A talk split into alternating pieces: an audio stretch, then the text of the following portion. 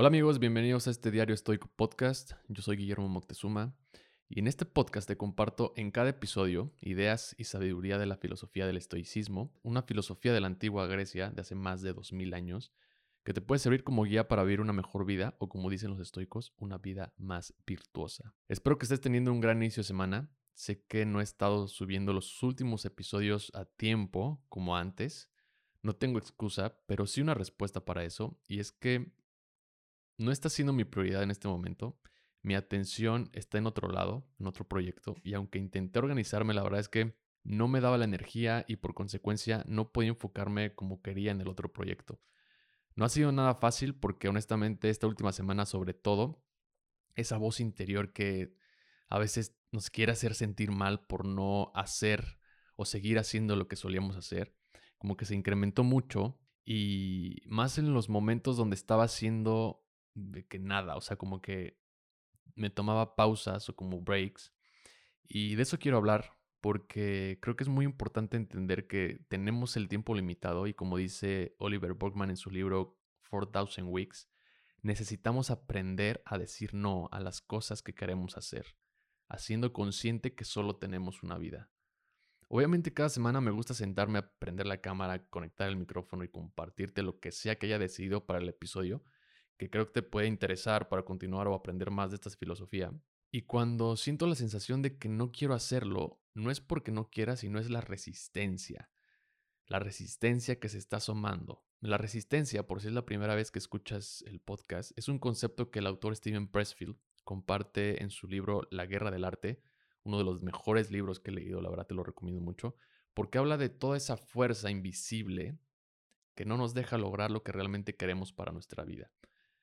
The resistance le llama. Y la resistencia es cualquier acto que rechace la gratificación inmediata en favor de nuestro crecimiento a largo plazo, nuestra salud o hasta nuestra integridad. Y spoiler alert, nunca se va a ir.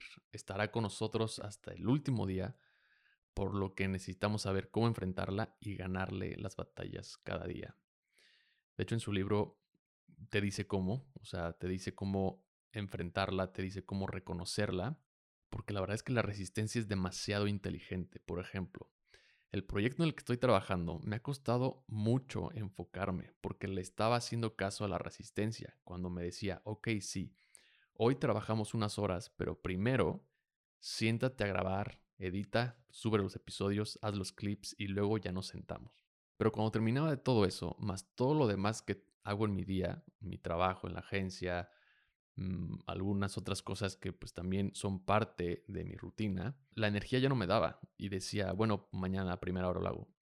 Al siguiente día se me ocurría otra idea, por decir algo, para un episodio o me ponía a escribir los episodios del jueves que son más cortos y me gusta sintetizar las ideas para que te lleves como solo lo importante en esos episodios de cinco minutos. Y así pasaban las semanas y así avanzaba también con el proyecto. O sea, no es que no, no me sentaba como nunca hacerlo, pero no estaba dándole como la importancia. Tal vez hasta aquí puedes pensar que no hay nada de inteligente con la resistencia, como dije al principio, y solo estoy procrastinando, pero guess what? La procrastinación es uno de los trajes favoritos de la resistencia. Pero hay algo más que también descubrí esta semana, y tal vez aquí me explico un poco mejor para que te des cuenta el tipo de monstruo que estás enfrentando. Para mí mi rutina es muy importante y hay tres cosas que siempre están en mi día. Y es muy raro que falle, la verdad. El ejercicio, la meditación y escribir en mi diario. Normalmente son las primeras actividades que hago cuando me despierto. Hasta aquí todo bien, pero adivina que la resistencia es tan cabrona que se metió en este espacio tan importante para mí y las veces que por razones fuera de mi control, o sea, las horas se me movían o tenía que cambiar el horario, o sea, en lugar de hacerlo por las mañanas, lo pude hacer a mediodía o por la noche, pero esas horas estaban ya asignadas para trabajar en el proyecto o para trabajar en el podcast o para escribir, etc. También como que las cambiaba para palomear las actividades, ¿sabes? O sea, ponía otra vez enfrente estas rutinas, estos buenos hábitos en lugar del proyecto. No hay nada de malo aquí porque puedes pensar que todas son esas actividades como hábitos buenos y aunque sí lo son, la resistencia me ha hecho creer que primero están esas actividades porque son parte importante de mi rutina. Pressfield dice que entre más resistencia sientas, más grande es tu sueño para tu corazón.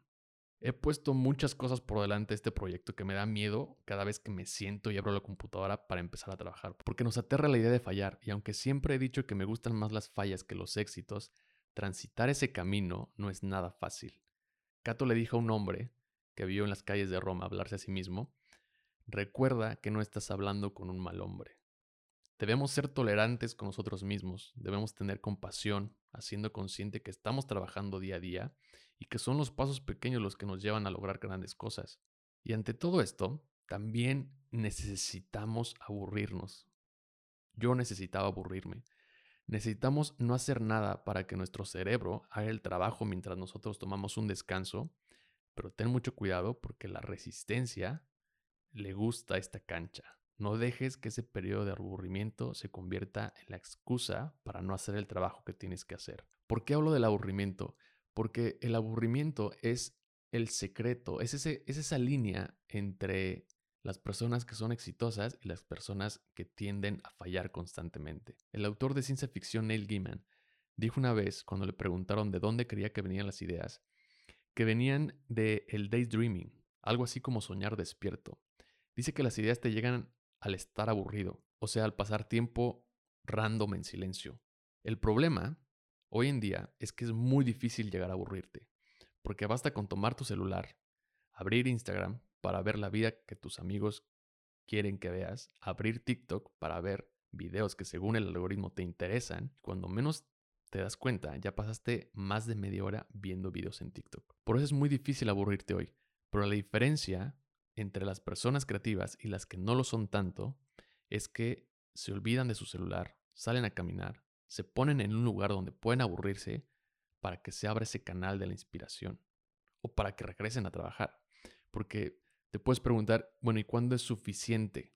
¿Cuándo, sé hasta qué punto dejar de aburrirme o hasta qué punto puedo seguir?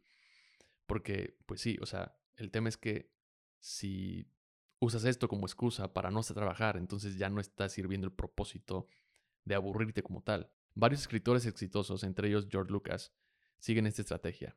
Dicen que hay dos opciones, escribir o no hacer nada más. Cuando sienten que no tienen ganas de no escribir o no quieren escribir, no escriben.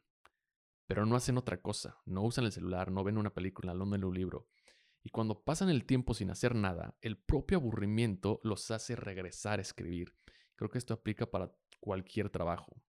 O sea, en el momento en el que tú te das chance de aburrirte y no hacer nada más, va a haber un punto en el que el propio aburrimiento te va a hacer que regreses a esa cosa importante que tienes que hacer, a esa tarea que necesitas terminar. Robert Greene dice que la línea que divide al éxito y al fracaso es la habilidad de saber aburrirse. Porque el mejor trabajo creativo viene de un proceso aburrido y tedioso. Horas y horas de pensar, de imaginar, de investigar y de no hacer nada. Tienes que permitirte aburrirte para que tu cerebro haga el procesamiento que necesitas. Tienes que aprender a no hacer nada. Una persona me dijo esto ayer. Me dijo que tenía que aprender a no hacer nada porque sentía o me estaba viendo que estaba haciendo demasiadas cosas. Y aunque al principio no estuve de acuerdo, como que durante todo el día dejé que esta idea trabajara de cierta manera en mi cerebro. Dejé que como que le diera la vuelta y, y no hice otra cosa.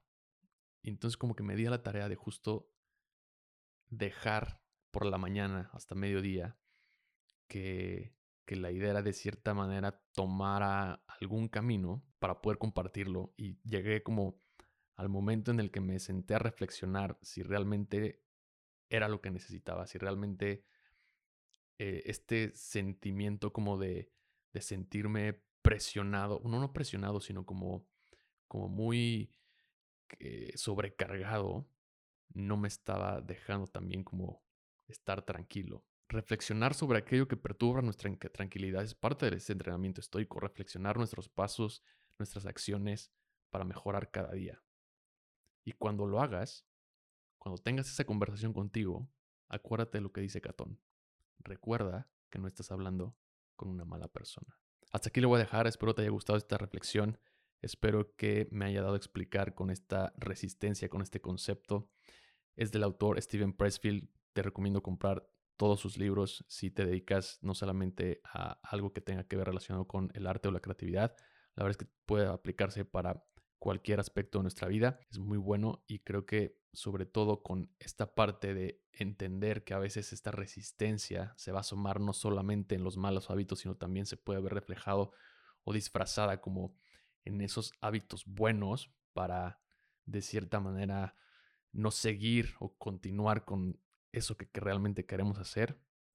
Es muy difícil ese camino, pero al momento de hacer esta reflexión, al momento de cuestionarlos y tener este tipo de conversaciones con nosotros. Y creo que este espacio para mí justo también es eso. Es un, no es solamente es un espacio en donde puedo cuestionar y puedo reflexionar, sino también creo que te puedo compartir eso que de cierta manera es parte de ese entrenamiento estoico, esta reflexión, este cuestionamiento para tratar de mejorar y cambiar las cosas para que sigamos adelante en aquello que queremos lograr.